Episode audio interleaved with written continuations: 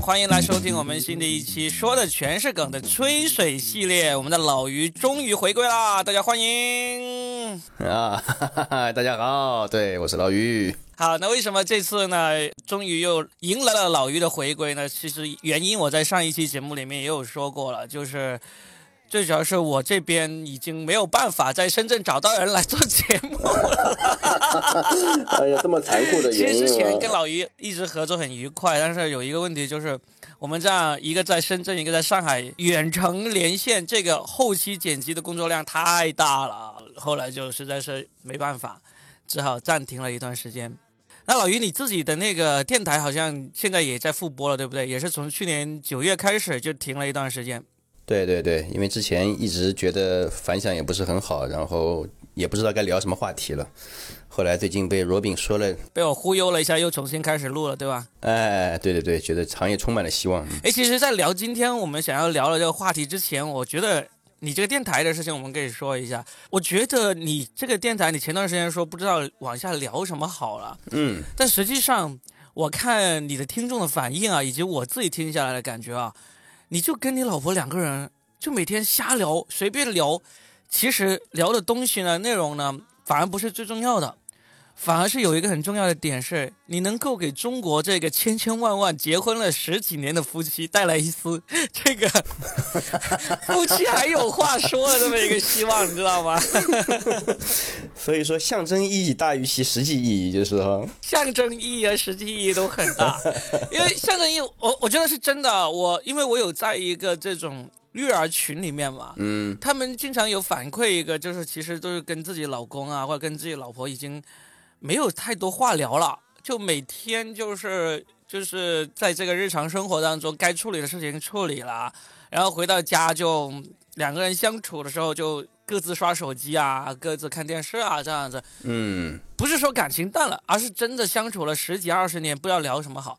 但是像你们这种状态的话，嗯，我觉得一个是本身可能你不做这个电台节目，你俩也挺多话聊的，对吧？对。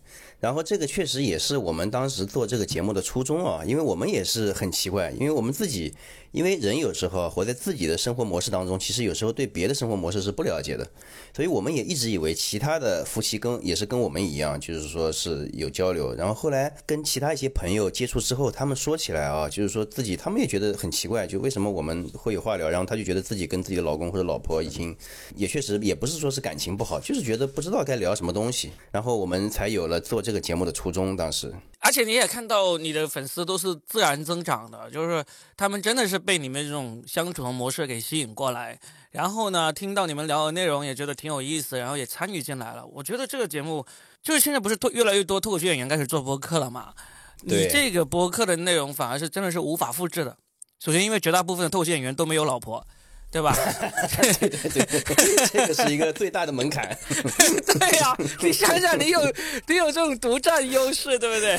然后啊，那些有老婆，嗯，对呀，然后那些有老婆那些呢，有很多都已经早早就聊的不多了，或者另一方的人，或者那种有老婆有老公的，有老公好像基本上就没有了哈，有老婆的还有几个。那那个有老婆那些早早也开始陷入这种。相对无言的局面了，那你这个独占优势就好好可以做下去嘛，对不对？这也是，以以这个电台为依托，将来开一个什么培训班啊，教教大家以后跟老婆相处的时候聊点什么话题也不错。这种培训班可挣钱啊！我跟你说，你好好总结。我一下子好有兴趣。好好好。那个，你看那个，你你不是有看电影那个史密斯夫妇嘛？然后里面你看布莱特皮特和那个朱莉在里面也是演那种需要去婚姻咨询的那种 那种夫妻。后面的话，你俩谁再去考个什么心理医生的那个牌照？然后呢？哎，这倒是不错，一下子把把我的职业规划都做好了。最好，你说比尔盖茨那个比尔盖茨如果先来找我们聊一聊，说不定也不会是这个结果。说不定就不会现在要老婆带着孩子上岛，十三万美元一晚住在岛上了，对不对？十三万美元，对对对，零头给你多好啊，是不是？那倒是 是，哎呀，一下子打开了一条财路啊！啊，打开一片新天地。对对对对，赶紧赶紧，赶紧的赶紧的，好吧好吧，我们闲聊完，我们聊一聊今天。最主要想聊的一个一个话题哈，嗯，就是这两天上海脱口秀界非常热闹，发生了一件在圈内大家都在围观吃瓜的事情，但圈外基本上就其实没什么人知道了。就我我我、嗯我大概呃搜索了一下，发现就是脱口秀圈以外的人，其实根本没有人知道这个事情。那脱口秀圈内就好像炸了锅一样，那那是什么事情呢？我们为了保护当事人以及保护同行，我们就隐去他们的真实姓名哈，嗯，大概好的，大概给大家嗯、概述一下，这是一个什么事情呢？就是上海某脱口秀俱乐部，然后请了一位不是他们签约的演员过来演出，然后呢，这位外来的演员呢，就在他们的演出上面呢，就跟调侃了一下那个现场的一位观众。那么非常不凑巧，这位观众呢是呃新疆地区的，就有点敏感。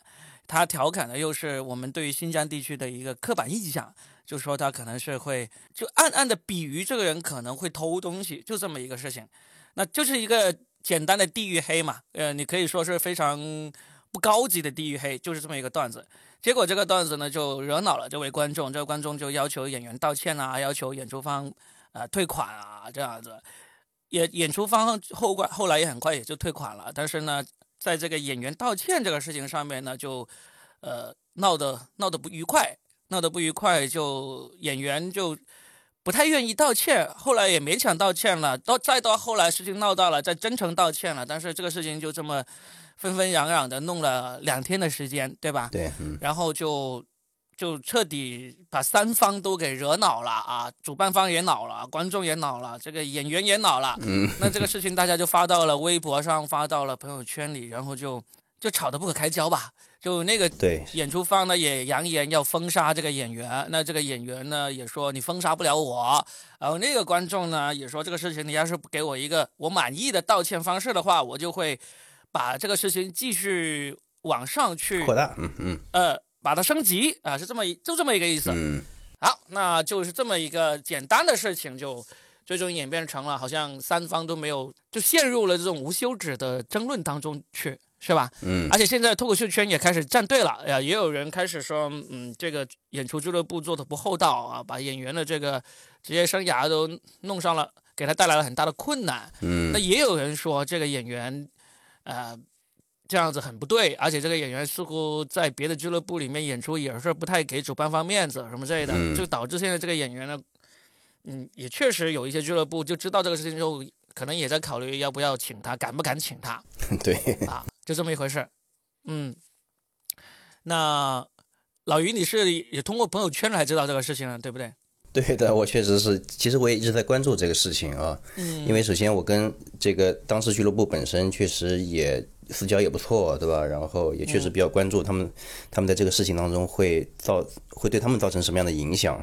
其实我们都是圈内人，对，跟这个俱乐部的关系还行，跟这个演员关系其实也不是太差。虽然嗯也有我很熟悉的一些朋友对这个演员呢也是不太喜欢，这个嗯，这个太太正常了。脱口秀演员相互之间互相不喜欢这种事情太正常不过了对，是的，是的。啊、所以呢我，们这个圈子相对来说也是 竞争也是比较激烈，对吧？然后呢，相互之间呢，就是也有各自自己的看法对喜剧这个东西啊。对但有时候也是主要是一些看法上的不同，对吧？对就是说有时候对人本身倒也没有太大的成见，其实。脱口秀演员很多时候往往就是因为对事物的看法不同，就会导致这种割席呀、断袍啊，就是哎，对，的就是硬是不跟你不跟你好啊，不跟你往来，甚至恶言相向，这个在这个圈内是很常见的。嗯早期的时候，其实我们还想过说，我们有没有办法能够让这个圈内大家都团结一点啊，先把这个业务做好。后来发现说根本不太可能的，反正我们也不能去要求别人，我们自己也有很多不爽的人，所以呢，这个没什么好说，别人不爽我们呢也是大把。对，因为本身我们这个行业也是注重表达，对吧？正好也是因为每个人的思想其实是千差万别的哈，所以说这个东西统一的可能性也很小。很小。这个事情刚刚发生的时候呢，我就有一个朋友，呃，也算是脱口秀演员吧，他经常听我的电台，他也跑来问我，他说啊，你要不要蹭一下热点，说一下这个事情？我说啊，算了，这个事情根本就不算热点，我就不想蹭了。主要是不够热，还不知道谁蹭谁的热点呢。好了，那现在为什么真的又想蹭了呢？不是因为他的热点起来了，而是这个事情其实真的引起了我的兴趣。我就想，哦好，我们来说一说关于这个喜剧的边界这个问题。因为前段时间，呃，我跟佳倩和雨辰他们说了一下关于嗯奇葩说选手席瑞声援杨笠那个事情，结果我在评论里面还被不少人给骂了。哦，所以呢，当时我心里面就憋着一股气，我就觉得，嗯，不行正，好我要发泄一下，是不是？嗯对我得再找机会来讲一讲这个事情，因为嗯因为我那次事件呢，在里面，嗯，被骂的最狠的一点呢，就是说嗯我有一个观点，就是喜剧演员在舞台上是可以得到豁免权的。他们就抓住这个豁免权这个事情来跟我各种较真啊。嗯首先让我最讨厌的一个较真呢，就是有一些可能懂一点法律，甚至可能是律师的朋友就跑，不叫朋友，根本就不是我的朋友啊，就是这些听众，那听众嗯跑过来跟我说，你知道什么叫豁免权吗？然后就巴拉巴拉的给我粘贴了一大堆百度百科上面来的关于豁免权的那种定义。我说好，你厉害，那可能我真的是滥用了这个词儿，呃嗯，不叫豁免权吧。但是我我所说的意思，意思就是说，当这个喜剧演员他站到了舞台上，你买了票来看他表演，那么你就应该认为他在舞台上表演的都是这个表演内容。那他至于他说的东西呢，这个表演内容冒犯了你，呃，这个表演内容呢让你觉得三观不正，那也只能是说他这个表演内容不行，你不喜欢啊、你个人来说要封杀他，那你就是不再看他的表演，或者回头你写一篇长篇大论的文章来批评他，嗯这个没问题，对不对？嗯这个太正常了。嗯，我当时举了个例子，我就是说你在看电影，你看到一个一个演员在里面演一个角色杀了人，你不会走出电影院，就是说要要追究这个演员什么杀人的动机啊、杀人的思想啊，你根本不根本不会，因为你知道这个演员是按照剧本来演嗯，这么一个戏，对吧？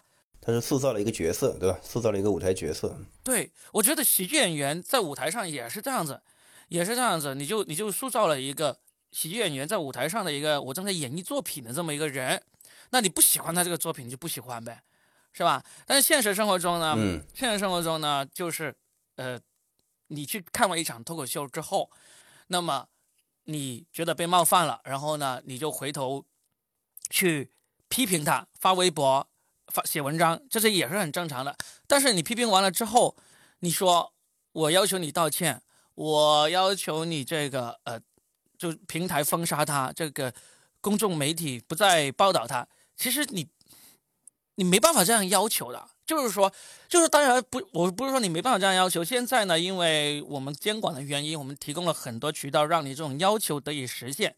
但是在我看来，这种要求是不合理的。嗯就是你可以要求，呃，别人号召别人跟你一起抵制他，这没问题。但是你向监管部门去说这个人讲的这个东西有问题，就像就有点，要，你你给我封杀他，就有点像你说、哦、这个人他在里面演一个杀人犯，所以呢你不要封杀他。这个人杀人是他有这个杀人动机的，你封杀他，就一样更可笑。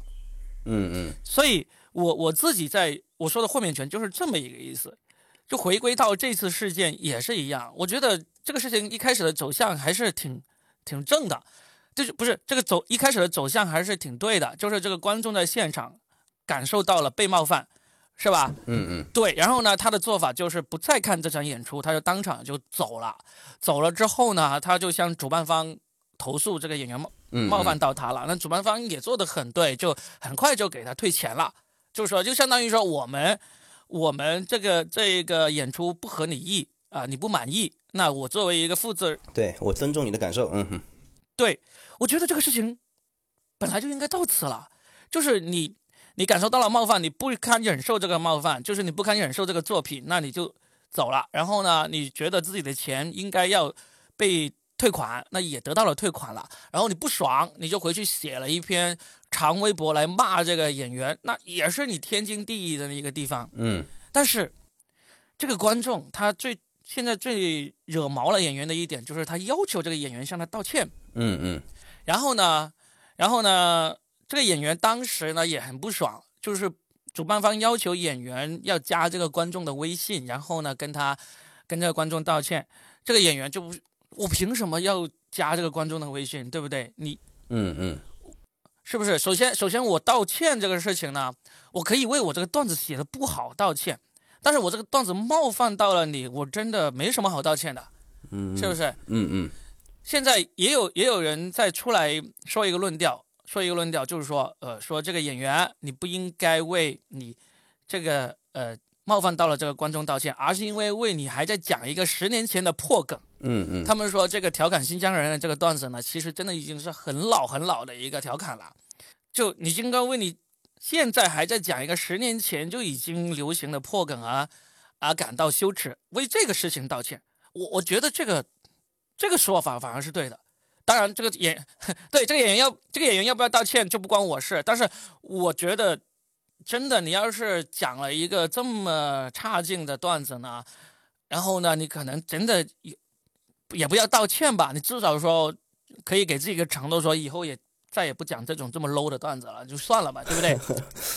但是，嗯我我感觉啊，嗯，我觉得是这样，就是说，其实你刚才呢，其实是从就是喜剧的审美或者说喜剧的一些呃价值观上面来讨论了这个问题，对吧？嗯对然后其实我我觉得啊，这件事情我一直很慎重，其实是、嗯因为什么呢？确实是这里面有比较敏感的内容在里面，对吧？对的，然后我呢，我刚才也想了想，就是说，如果它只是一个平常的关于就是观众欣赏喜剧和喜剧演员表达之间的矛盾，其实这我觉得双方都可以比较自由的来表达自己的一个喜喜好啊，干什么的。嗯。但因为呢，我刚才也在想啊，就比如说你说到这个豁免权这个问题，嗯，那显然这个豁免权呢，它肯定也是有边界的。对的就比如说演员在台上，他他肯定也不能触犯一些法律法规，他肯定是不行的，就是对吧？是的，呃，但是呢，就这个里面，就是有时候呢，有一些法律法规呢，它不是说是一些成文的东西，就有可能它是一些政策方向，对吧？就这个里面，它有些东西可能也不能成文，其实是不是？是的，但是这个里面，大家大家多多少少都会能感受到，这里面是有一些政策政策方向的因素在里面的，对吧？那是不是这个东西也是一个约定俗成的，就是大家不应该去触碰的东西？这是这是我的一些看法啊。就也许它是其他的一个。呃，可能是无伤大雅的，也许就是是其他的一些玩笑干嘛？那我觉得脱口秀演员可能是要是要来争取一下，因为我这个喜剧的风格就是这样的，对吧？嗯所以你刚才说到这个豁免权里面，嗯，我才对我上会有一定的限制？就是嗯我才对我上一期节目被人跑来骂我不懂什么叫豁免权这个事情感到生气嘛。嗯嗯，就是我们讨论的肯定是在合法范围内的那个东西了，对不对？你跑来硬是跟我说，嗯嗯呃，你违法的东西你还有豁免权吗？这个这个是屁话，根本就不值得讨论的，是不是啊？嗯嗯嗯，我们讨论的肯定就是这个合法范围内，对，所以你讨论的其实是在一个喜剧的一个框架是的底下，对吧？就比如说喜剧技巧以及喜剧审美方面的内容，对，的。所以呢，你说到这回归到这次事件哈，那么确实嗯，确实就它有一定的特殊性在里面，其对实是，确实有点像你所说的那个特殊性，而且那个封杀他的俱乐部在这个声明里面呢也说了这个事情，就是说这个牵涉到这个就有点类似已经摄政的这么一个事情。对的，但实际上实际上我自己是不认可这个说法的。嗯嗯首先呢，他调侃到新疆地区，新疆是确实很敏感，特别是最近特别敏感，对不对？嗯，对对是的，那这么敏感的东西，我们作为这个内容创作者都知道，我们能不碰就尽量不要去碰。但是这个演员，他就硬是去碰了，而且他是故意去碰的。嗯他很认真的问了在场有没有新疆人，发现是有，他才开始铺这个梗的。那只能说他第一个他的敏感度不够高，第二个呢，他真的是抱着一种要冒犯这个观众的心态来来铺这个梗的。在我看来，这依然是在喜剧创作范围内的一个高级与不高级的这么一个范畴而已。嗯嗯，就像如果他在现场，他问现场有没有上海人，那如果有上海人，他就说一个嘲笑上海人的段子。我在上海演出过这么多，基本上都会很有效，嗯因为上海人他经得起嘲笑，他也知道这个是一个是一个玩笑，嗯但是实际上在性质上这两个是一样的。我找一个上海人来冒犯，以及我找一个新疆人来冒犯，其实都是同样的。你如果你说这是高级，那就是高级；如果你这是低劣，那就是低劣。就不管怎么样，取决于你你的这个冒犯，你这个调侃好好不好笑。如果你不好笑，纯冒犯、恶意冒犯，那你就说明这个演员的水平不够。嗯嗯所以这个事件出来之后呢，也有上海的演员发朋友圈很不爽，就是说，哦，调侃上海人就可以，调侃新疆人就不行啊，这是什么双标啊？就是就就是算是为那个演员打抱不平。什么政策说我们不能调侃新疆人啊？就只要你在合法的范围内，你真的是可以调侃啊。但是你调侃的不好笑，那又是另外一回事；你调侃的不高级，那是另外一回事。但是你硬是因为新疆敏感，你就说把这个事情上升到摄政，这个事情呢，反而是造成现在我们有些同行很不爽，开始去跟那个俱乐部叫板的一个原因。为什么呢？因为在正常来看，嗯，这个演员调侃新疆人，以及这个演员调侃上海人、调侃广东人，在喜剧范围内其实都是同一个性质。但是你硬是因为这个事情你吵起来了，最后你发个声明，把这个事情上升到这个摄政的这个高度了，其实是反而是对我们这个行业带来危险。因为本来这个就是一个行业内一个一场演出里面演员跟观众的一个矛盾，对吧？这种矛盾在演出当中其实很常见的。但是你在这个声明里面把这个矛盾上升了一个高度，所以我们严肃处理这个事情，我们要封杀这个演员，我们也号召其他俱乐部要封杀这个演员。那你对这个演员就有点太苛刻了，不是有点太苛刻，是十分苛刻。有不少演员说到这个事情的时候，都用到了“欺人太甚”这个说法。其实从我了解的信息来看呢，中间确实大家有很不愉快的一些沟通交流，但是俱乐部这个声明所呈现出来的观感，就是容易让人产生一种你在欺人太甚这么一种感觉。第二点的话，就真的本来没有人注意到这个事情涉不涉政。你们把这个冲突这么详详细细的涉及到哪个敏感地区的，全都细节公布出来了。那可能有些人就会说，哦，那行啊，这个事情就是涉政啊，那我们好好的查一下这个事情吧。那整个行业就出来问题了。所以这个事情也是导致我这次想要说的一个原因，就是我对这个俱乐部的这种做法不认可。我认为你严格管理演员，严格管理演出内容是对的，但是你硬是把这个东西拔高了一个高度，而且你拔高这个高度的一个目的是针对这个演员的，那我就觉得这个事情做的不好。我我我我现在这样想啊，就首先我也认可，就是说从。喜剧技巧方面来说，这个事情其实跟就像你说的，对吧？它其实跟其他的我们经常在说的一些其他的地域梗本身在技巧上面其实是同类别的事情，这点我认可。嗯。然后呢，但是我也在想啊，如果从俱乐部运营的角度出发啊，其实我在想这件事情对俱乐部来说，它的风险其实也是非常大的，因为。关于设不设证这个事情，对吧？你可能真的是只有一次尝试的机会，因为没有办法去论证它，对吧？就是说我是不是还在线下，我还可以去问一问这个是怎么回事？因为它有时候就是这么，就是这么一瞬间的事情的，设就是设了，不设就不设了，对吧？然后就是，但但是一旦这个事情发生，那对俱乐部肯定是生死，嗯，生死攸关的打击，你说是不是？所以说，我觉得在俱乐部啊，在这个事情上采取一个比较谨慎的做法，我认为也是。也是可以理解的，对吧？因为这个事情毕竟是跟整个俱乐部的生死是有关的。就是因为他应该采取谨慎的做法，嗯，他才不应该把这个事件上升，主动上升到这个高度。嗯嗯嗯，这个就反而是最不谨慎的做法。最谨慎的就是你悄悄的把这个演员和这个观众的给摆平了，然后呢，你就嗯嗯嗯，你就内部永远封杀这个演员就好了。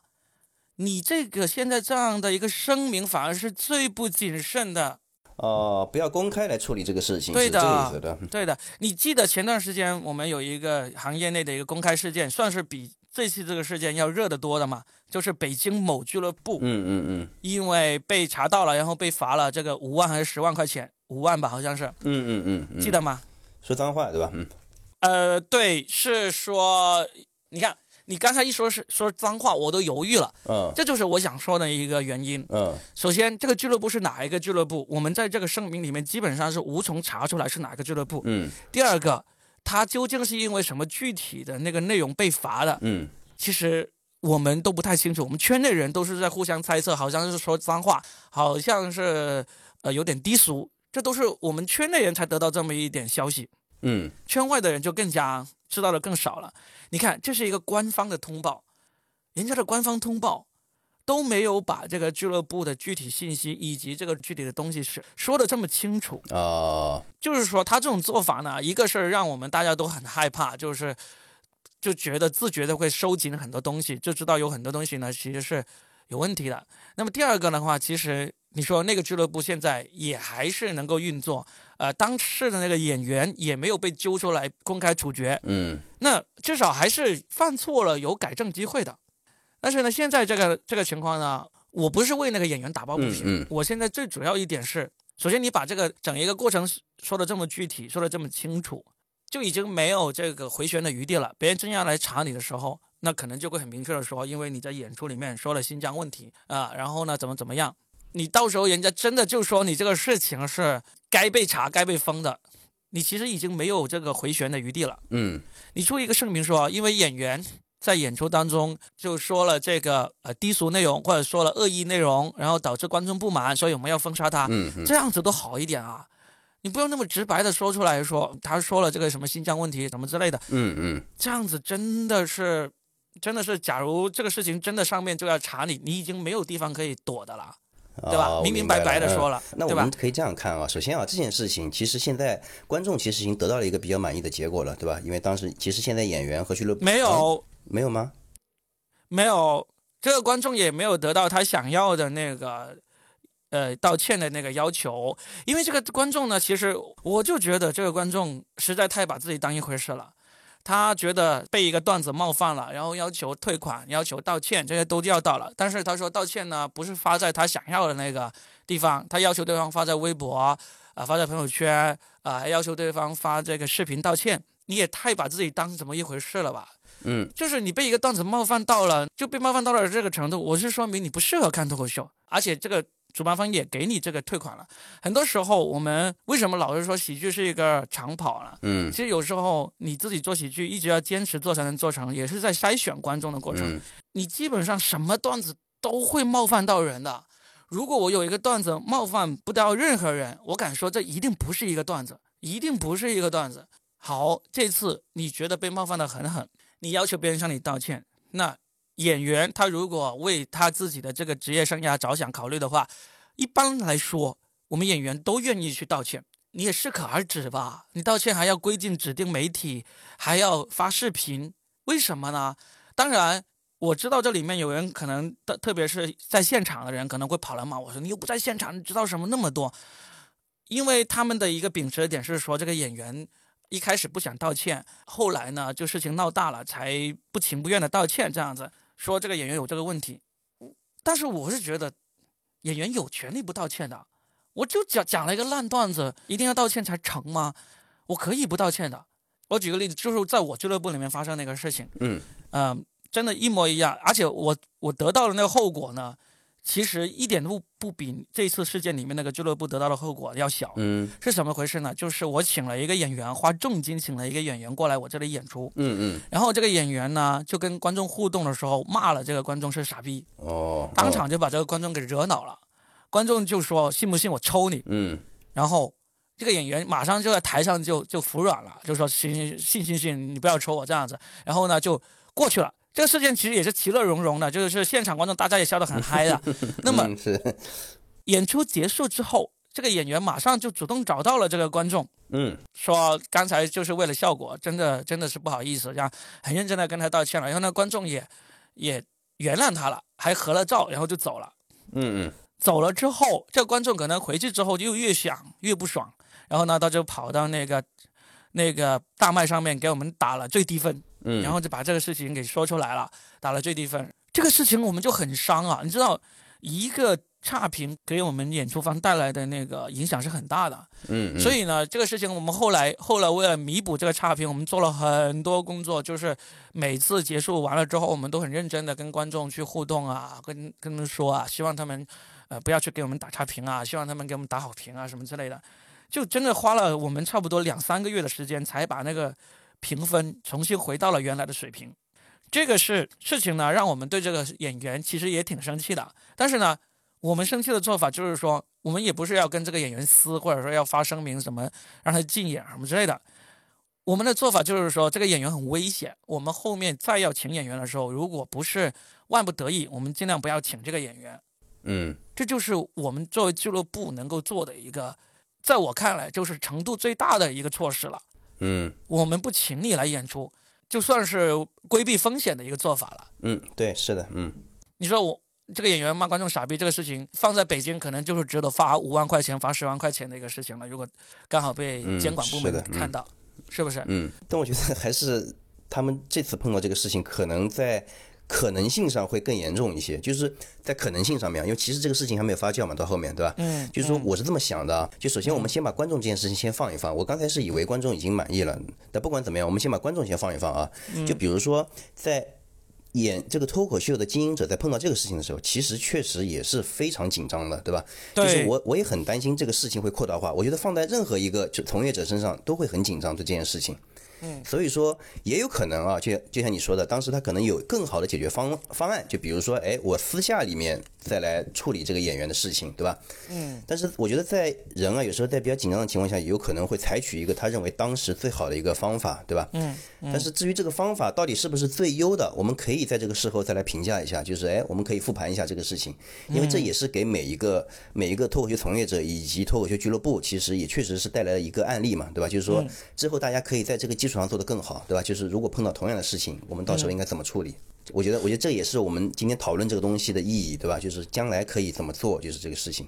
如果假如当时你是这个俱乐部的老板，你在现场，你怎么处理？呃，我觉得啊，就是说我一开始觉得，确实我的第一反应其实也是赶紧和这个演员划清界限。说实在的，啊，因为我觉得首先啊，就是每个俱乐部都有自己的利益考量，这个这个东西是非常好理解的。我觉得每个人也是，每个人的人性其实就是趋利避祸嘛，就是对吧？嗯，我的看法是这样子，就是如果这是发生在我俱乐部里面的一模一样的事情，我。当时也在现场，嗯，那其实当这个观众站起来走的时候，他跑来跟我投诉的时候，我当然第一时间我会跟他道歉，因因为我给他奉献了一场他不满意的演出，这个是要道歉的，嗯，那我会我会跟他道歉，然后呢，他要求退款，我会马上给他退款，嗯，这是一点，然后呢，他要求演员向他道歉的话，那其实，嗯。我会建议他第一等一等，等这个演员结束了之后，嗯嗯，那你当场跟这个演员来沟通一下，嗯，那如果因为当时的情况是那个观众也不想等了，而且那个演员好像是在主持，他必须要整场演出完了之后，嗯嗯，主持人全场演出，嗯，对，才能跟这个观众交流。所以，假如这个这个观众他也不愿意等，那我会说，那你先回去，我们后续跟你这个去，呃，跟进这个事情，嗯，但是。就很明显，这个事情呢，这个演员当时是不愿意加这个观众的微信嘛？他说：“我凭什么要加他的微信？”嗯嗯。那我觉得这是对的，演员不愿意加观众微信，这是天经地义的事情。那么我也会问这个演员：“那你能不能向这个观众道歉一下？”我会跟这个演员说：“你向他道歉是因为我作为俱乐部希望你向他道歉，因为他很有可能对我们俱乐部的这这个非常不利，就是对吧？对，对我们造成很大的影响。那我想这个演员。他就算不愿意去给这个观众道歉，那他可以给我发一段，他说这个事情不好意思什么的，帮我跟这个观众说一声对不起。那我可以把这个截屏发给这个观众就完了。演员不愿意加这个观众微信不是什么大的事情，演员不愿意道歉，我觉得也不是什么大的那事情，因为他就是讲了个很 low 很烂的段子。就演出质量不过关，那我作为俱乐部，对于演出质量不过关的演员的话，我应该做的事情就是不让他来演，不请他，就完了。因为我请你来，我也要自己也有判断的，我自己没有想到你原来讲的东西这么烂这么 low，那我又贸然请你来了，我也有责任。那现在人家就是这样讲了这么 low 的东西出来，主办方要求演员向这个观众道歉，其实是可以要求，但是呢不能强求。哦，我这样想。所以，假如这个事情发生在我俱乐部，那这个演员也死活不愿意跟这个观众道歉，也不愿意给那个嗯嗯微信，那我能做的就是，我作为俱乐部再次诚恳的跟这个观众说，我作为俱乐部向你提供了一场质量这么差的演出，我向你道歉，我向你赔偿，嗯嗯嗯，我甚至是给你一定的补偿都可以。但是演员他也觉得他没有错，他不愿意向你道歉，那么这个事情呢就到此为止了。你要是。想要继续追究这个演员是你的这个事情，那我俱乐部已经做到了，完了就这样子就完了。我以后也不请这个演员，这个观众跟这个演员爱撕逼撕到天荒地老，关我屁事，也不关我事，就这样子就 OK 了吧？这就是我的处理方式。哦，嗯。哦，我明白了。其实我觉得啊，其实我我认为是这样。其实我们我们在对这件事情讨论上面，其实有一个小分歧，就是就是我我觉得啊，其实你的出发点是在于他的这个段子，就是其实还是喜剧审美这方面，对对吧？对就是这方面我是认可的，就是这这个我是认可的，就是说关于段的质量以及它这个梗的风格上面，对吧？它其实没有必要对这件事情做纠结。但是我觉得啊，就我觉得我们的分歧在于哪里呢？就是在于对这件事情背后的政策导向的这个严重程度的认知。就首先，我也不认为我的认知一定是正确的，就这个事情到底有多严重，对吧？就是我们两个对它的严重程度的认知其实是不对等的。就是在我看来，我可能跟今就是那个。那个喜剧俱乐部的看法有点类似，就是我觉得这个事情可能会很大，嗯，这个也是我内心的不安全感导致的，就是的。但至于到底会不会很大，其实我也说不清楚，但是确实会有这样的一个担心，对吧？我觉得这个事情有可能会变得不可收拾，或者说到了一个我没有办法控制的局面，对吧？到了这种程度，到到这个情况下面，确实会做出一些就是一个趋利避祸的一个抉择，对吧？就这个时候，我希望我不要在这个事情上面产生对我太大的影响，是不是？所以说，就有可能会，就有可能会。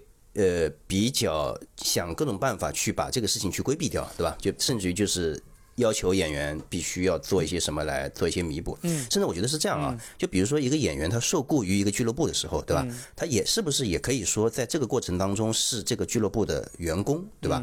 就是说俱乐部其实是很难逃脱干系的。这个时候，甚至于到事后我们跟其他的演员的讨论这个事情的时候也说到，就是这个事情本身可能对俱乐部会造成一个。你不能逃避的影响，就如果真的是追究起来，对吧？那肯定是是俱乐部有责任嘛，对吧？你说这个俱乐部担心这个后果是无法承受，这点我是很认同的。所以呢，对，嗯，所以我觉得这个俱乐部的重点是应该放在安抚这个观众上面去，而不是对，是的，而不是就是跟这个观众一起去去针对这个演员。你想撇清关系，其实是撇不清的。你看到目前为止，你俱乐部也没有撇清嘛，因为这个事件呢。最大一个风险就在于说，你现在的每一场脱口秀演出都是报批的，而这个演员调侃，对对对，调侃这个观众的这个内容，显然是没有通过的。这个事情带来的最大后果就是，那个文化部门会来查处你说啊，没有按照这个报批的内容来演出，嗯，这个就是一个很严重的后果了。但是这个事件呢，其实在这个行业里面被文化部门查出你不按那个内容演出的事件，其实很常见。该怎么处罚？这个是有法可依的。那么这个事件呢？假如有人去向文化主管部部门举报你演出不按这个报批内容，那怎么着你都逃不过。只要有人有证据，你没有按这个内容，你怎么着你都逃不过。不管你是跟观众一起去针对演员，还是跟演员一起去跟观众对抗，嗯嗯，怎么样你都逃不过。这个事情错了就是错了。所以说，我觉得啊，就像你刚才说的，他其实第一第一反应应该是去安抚观众，对吧？那其实去劝这个演员，劝这个演员跟自己一起表达一个一个姿态，去可能也是就是去安抚观众的一个手段。其实是，嗯，从这个角度来说，确实我们可以聊一聊，就是接下来就是如果碰到这个事情，那也许啊，就是私下处理可能会更好一点。确实是啊，光从类似的事件角度处理呢。我就觉得你再怎么着处理纠纷都应该尽可能低调一点。我看到他们，要不然对行业会产生影响，就是对。对，关键是我看到他们吵的过程中还啊，随时在说啊，我要带着律师来谈这个事情什么之类的，我就觉得真的没必要。就是这种，在我看来都是都是虚张声势的一个做法，就不是一个很好的谈判的一个做法，就把这个事情解决嘛。哦，这不是？就就解决谈判嘛，嗯。你你现在把它发公这么公开的来来说，这是其实并没有有利于这个事情的解决，而且事实也证明了这个事情现在是越搞越大，然后呢，基本上就解决不了，因为谁都不满意，谁都觉得自己没错。那我们其实我们也就不不去批评别人的那个做法了，我们作为局外人，就是就是站着说话不腰疼，对不对？但是呢，同时也是作为这个同行业来说，我们其实也有点担心这个事情会啊殃及池鱼的。对，主要我们确实担心，确实是比较担心的。这个对，这个担心是一确实存在的。但是最后我自己想说的是，其实我们担心的人呢，也没有什么好那么太那么担心的。反正这个事情发生了，以及嗯嗯，这个事件呢，今年脱口秀确实是一个，其实不是今年了，从去年到现在，其实一直都是很多这种不叫多灾多难嘛，反正总之有很多会阻碍我们这个行业。健康成长的事件一直在发生，一直在发生。这个这个一定是存在，这个一定是存在的，对吧？首先，我们这个行业本身就比较注重表达，在表达的时候，你就会把自己的想法表达出来，对吧？那么表达出来的思想嘛，肯定会相互碰撞的。这个我觉得，我觉得是不可避免的。对。但关键就是说，我们在每一次碰撞以后，出现事情以后，我们得确实来复盘一下，对吧？就是以后怎么做会更好，这样确实这个行业本身也会进步，对吧？其实复盘一下，我觉得有一点很重要的，我们不不再就这个事件的具体。具体的那个哪个环节细节去揪了，因为毕竟其实这个细节真的只有当事人才最清楚。嗯，那对对，我自己想要说的一点就是说，其实一旦当我们发生这种纠纷的事件的时候啊，我们不管是主办方还是观众还是演员啊，这三方啊，其实我们都不要抱着我有理我就一定要可以把你整死，争个对错，对吧？不是，嗯就就是我就觉得他们这次呢，不管谁有理，都有一有一点就是我因为我有理，所以如果你不按照我的那个想法去做的话，我就要把你整死。我觉得这种想法其实是很幼稚的。嗯就是在这个世界上，我不要说在这个国家了，其实，在这种行业性的东西啊，我们要彻底整死对方，其实都是不可能的。嗯，对，就算是对方犯了法，嗯我们要要把他整死，那顶多我把他告了，把他把他起诉了什么之类的。你能不能把起诉完了，能能不能把对方整死，这还得是法律说了算。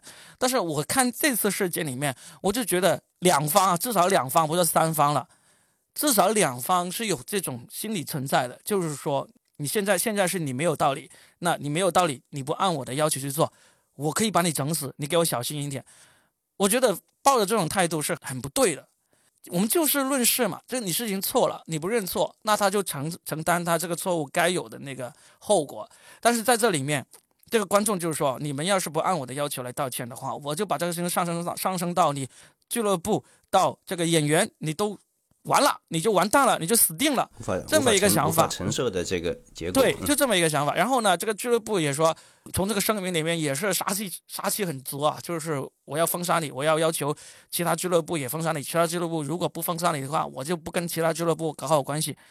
首先你要知道这个东西呢，你没有那么大的权利。第二个，在你没有那么大的权利的情况下，你硬是这样说的话会很可笑。第三个，就算你真的有那么大的权利，你是不是要用这样的权利，也是一个抉择问题。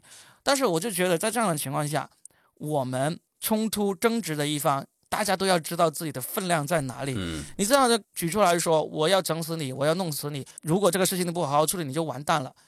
那我这个觉得这个想法是很可笑。我举一个，我举一个大家现在应该还能记得很清楚的例子，就是当时崔永元跟范冰冰的那次纠纷，嗯他们就是相互之间就是抱着这么一种，这个事情你不按我的要求去做，那我就整死你。这个行业也会因因我而受到很大的这个那个震动。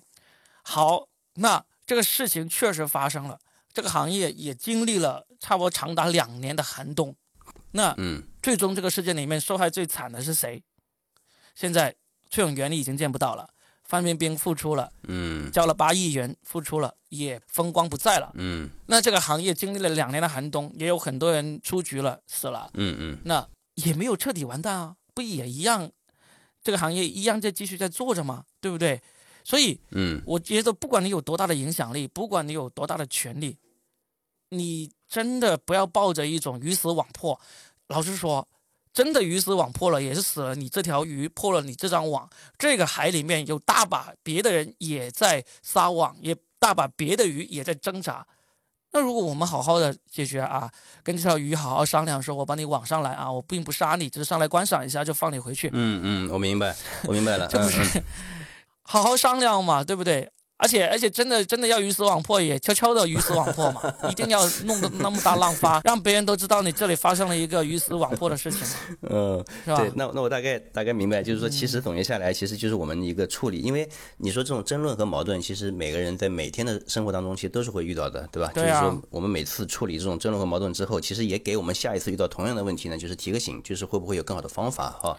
然是啊，后也许就是，嗯，也许就是大家可以平心静气的，对吧？就是说以沟沟通和交流为主啊，就是因为因为脱口秀本身嘛，也是强调的是一种包容啊，或者干什么的，对吧？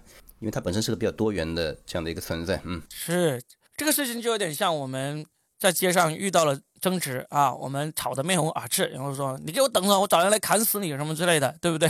有多少人真的转身去找人来砍了？你转身就走了，然后呢，你甚至你都不想告诉别人你在街上跟人家发生了争执，那这个事情就完了。就是你说这个事情有多恶劣嘛？就就就就就跟在街上发生了争执，我觉得差不多。嗯差不多，真的，我我们回头去找人，不要去找，找的话，你找个人倾诉一下也可以，但是你你找了人，然后你像这次这样子，我其实想跟我们各位同行啊或者什么也好好的说一下，真的以后发生了纠纷，不管是你对俱乐部有意见，还是俱乐部对演员有意见，还是这个观众对俱乐部对演员有意见，你都要知道，你们就算发生了一场街上的吵架，完了之后你不爽，那你就回回回头再去。骂一骂，或者暗暗的该采取措施就好了。但是你把你整个吵架过程录下来发到网上的话，那其实不见得对谁有好处。这就是我的一个建议。嗯，我也我也不要说什么闷声发大财这种这么这么土这么俗的话了。我一直就就其实一直也是这样子。脱口秀现在还很很脆弱，但是呢也不是那么脆弱，脆弱到你你觉得呃你去举个报，你去骂个街，这个行业就能没了。不要这么幼稚，这个行业是永远会存在的。真的，里面真的不管是发生了多少一个事情，这个行业是会在的。可能不在的会是这个公司、这个演员，这个行业是会在的。所以呢，不要想着你能够让这个行业，你能够阻挡这个行业前行。这是这是我对那些听到了被冒犯的段子，然后呢就觉得。你去个举报，你就能够把这个行业给整死的那些人说的，你可能可以把这个公司整死，你可能可能可以把这个人整死，但是你整死不了这个行业，这是一点。第二点的话，作为从业者来说，同样是俱乐部经营者，我觉得我们筛选演员自己也要承担风险。你明知道这个演员口碑不好，你硬是要请他，那你自己要承担相应的风险。真的，当这个风险不如你所愿的发生了之后，你也要想一想，这是你自己请回来的。你当时就没有想过这个这个风险在这里嘛，对不对？当这个风险真发生的时候，你该怎么处理？其实我们作为这个经营者，其实早早就应该心里面有一定的一个预案，这是要做的。第三点就是给演员说一下，我希望所有演员都不要再认为喜剧是冒犯的艺术了，不是冒犯的艺术，喜剧是搞笑的艺术，喜剧是喜剧的艺术，你不好笑，这才是原罪。不好笑才是原罪，跟冒不冒犯没有关系。好笑的冒犯一样，很多人买账，一样是能够赢得满堂喝彩。不好笑的冒犯就会造成这种那么难看的局面。这就是我想对演员说的。嗯，说沉重去了，对对，说沉重去了，说沉重去了。但是这个事情是真的，我觉得不应该走到这个局面。但是真的走到了这个局面，唉，其实也没有什么严重啦。我们。也就吃吃瓜了。你说这个事情能够对对我们这个行业带来多大的这个阻碍、这个震撼，我也不觉得。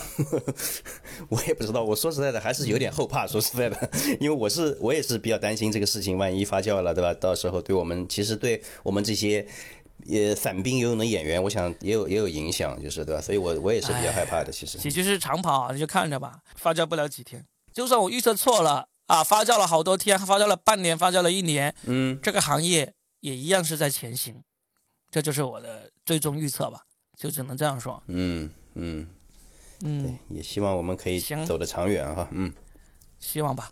啊，大家一起努力吧，好好创作，好好表演。一起努力，一起努力。对，好好创作。对，其他的其他的破事尽量能够少管就少管。对，我们今天也不是多管闲事，我们今天是为了做我们的博客节目啊，所以呢，所以要骂就尽管来骂，来一个我拉黑一个，就这样。啊，行，好，那这期就聊到这，好的，好的，嗯，OK，拜拜，哎，拜拜。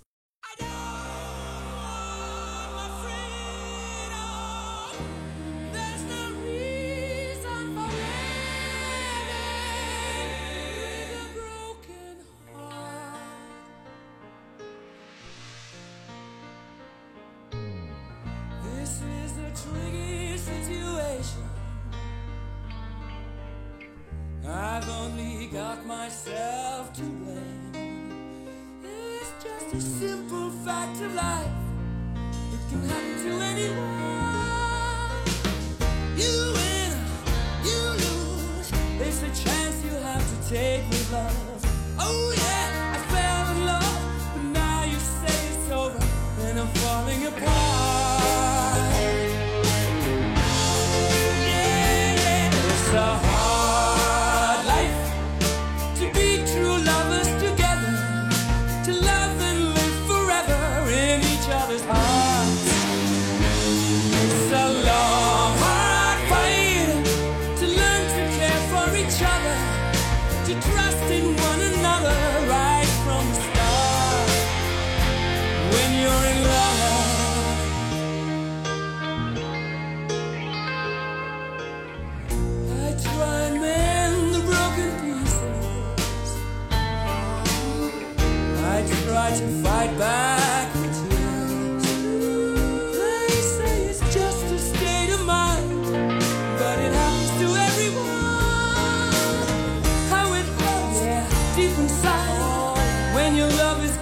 Down